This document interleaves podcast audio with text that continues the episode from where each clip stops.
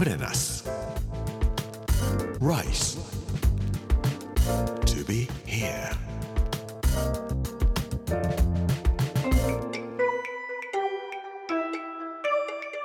こんにちは作家の山口洋二ですこの時間 Rice to be here というタイトルで食を通して各地に伝わる日本の文化を紐解いていきます。第4回目の今日は江戸幕府とフランス料理についてお話をさせていただきます。プレナス Rice to be here.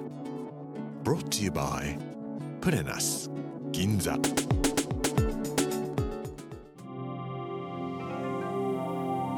明治天皇が初めて西洋料理フランス式なんですけども西洋料理を食べられたのは明治5年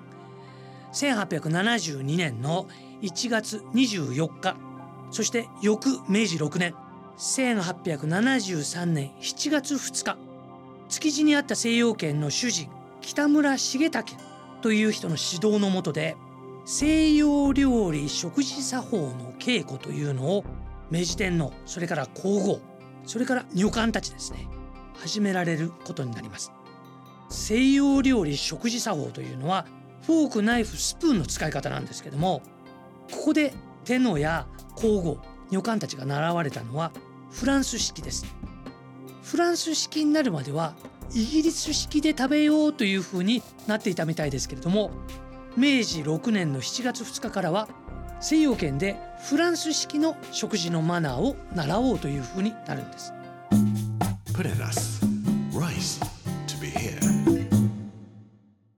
皆さんイギリス式フランス式テーブルマナーご存知でしょうか？テーブルマナーを習ったことがあるという方も少なくないとは思いますけども海外の4つ星とか5つ星のレストランに行ってうわーどうすればいいのかなって言って悩んだ方も少なくないんじゃないかと思います。テーブルマナーにはイギリス式とフランス式と両方あります。両方学んでおく必要はあるんですけどもこんな使い方の違いがありますんでちょっと気をつけておいてください。例えばですねフォークの背の方ですね。背中の方にライスをナイフで持って食べる食べ方があります。これってイギリス式です。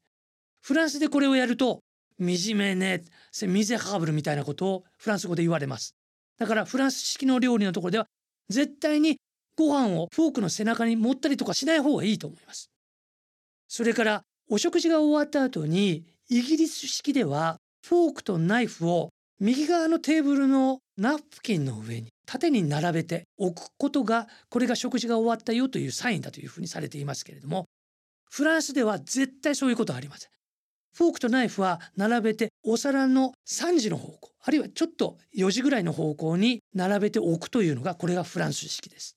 それからスープの飲み方もこれ違いがあります。イギリスでは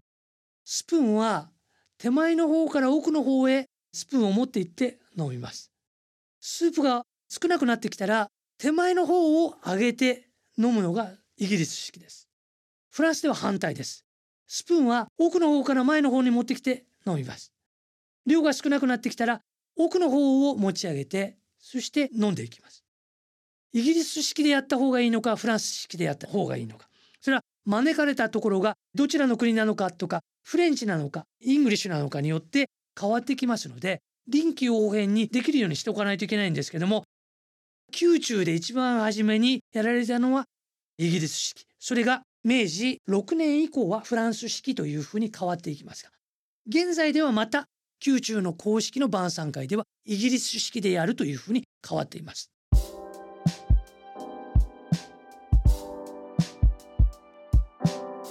江戸時代の末期幕末ですけれども江戸の幕府はフランスととっても親密な関係にありました。幕府に対立していた薩摩鹿児島ですね。長州今の山口県ですけども薩摩とか長州藩がイギリスと仲良くして武器を輸入していたりとかしていたこととそれに反して幕府の方はフランスと仲良くした方がいいというようなことを考えていたのかもしれませんしそれからアヘン戦争を起こしたイギリスという国に対して日本は非常に警戒心を持っていましたいずれイギリスは日本を植民地化するんじゃないかとかいうような恐れもあったんだろうと思いますそれに対してフランスは友好的でホスピタリティもある国だからフランスと仲良くした方がいいんじゃないかというふうに幕府は考えていたのかもしれません。とにかく江戸幕府はフランスと組んで日本を変えていこうというようなことはあったんです。フランスはホスピタリティのある国というふうに言いましたが江戸時代の時にも当時の1850年代のフランスでも同じでした。一番初めに日本からフランスに行った人で一番有名な人は1867年にパリで行われた万博に行った徳川慶喜の弟徳川昭武です。この時に金庫番として行ったのが渋沢栄一です。日本での株式会社の父というふうに言われて500以上の会社を作った人ですけれどもそれと一緒に奥医師つまりお医者さんとしてついていったのが高松良雲という人です。高松良雲と渋沢栄一は徳川昭武と一緒にパリに行ってフランスの社会というのがどんな風にして作られているのかを見てくるんです。渋沢は明治維新後日本に帰ってきて500以上の会社をどんどんどんどん作っていきます。もちろん日銀なんかも作っていきます。大学を作ったり今の西洋圏を作ったのも渋沢栄一です。そして高松良雲が作ったのが日本赤十字社です。病気をした人たちには無料で医術を施すんだというんで赤十字社というのを高松良雲は作っていきます。さてお料理の話に戻りたいと思いますけども明治天皇がテーブルマナーを学ばれた。日本のフランス料理の最高峰と呼ばれたのが西洋圏作ったのは渋沢栄一でした。なんで西洋ホテルはすごいのか。これはフランス式の本当のフランス料理の作り方をフランスから持ち込んでフランス料理を作ったからなんです。フランス料理の作り方って皆さんご存知でしょうか？オーケストラとか軍隊なんかのような見事な体制です。料理に全力を尽くすんです。これを作ったのはジョージュ・オーギュスト・エスコフィエという近代フランス料理の父と呼ばれる人です。そのエスコフィエの精神を一番初めに輸入したのが西洋圏。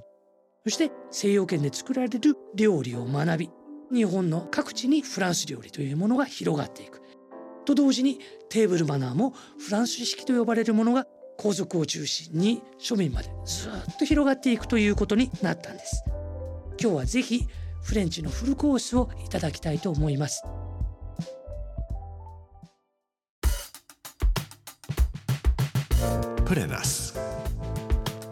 Rice. To be here.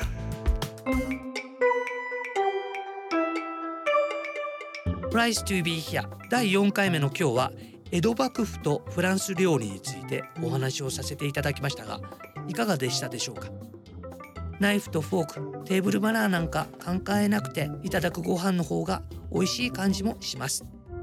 来週は石川県加賀の食と加賀の文化についてお話をさせていただきます。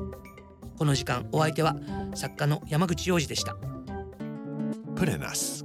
Rice to be here. Brought to you by プレナス銀座。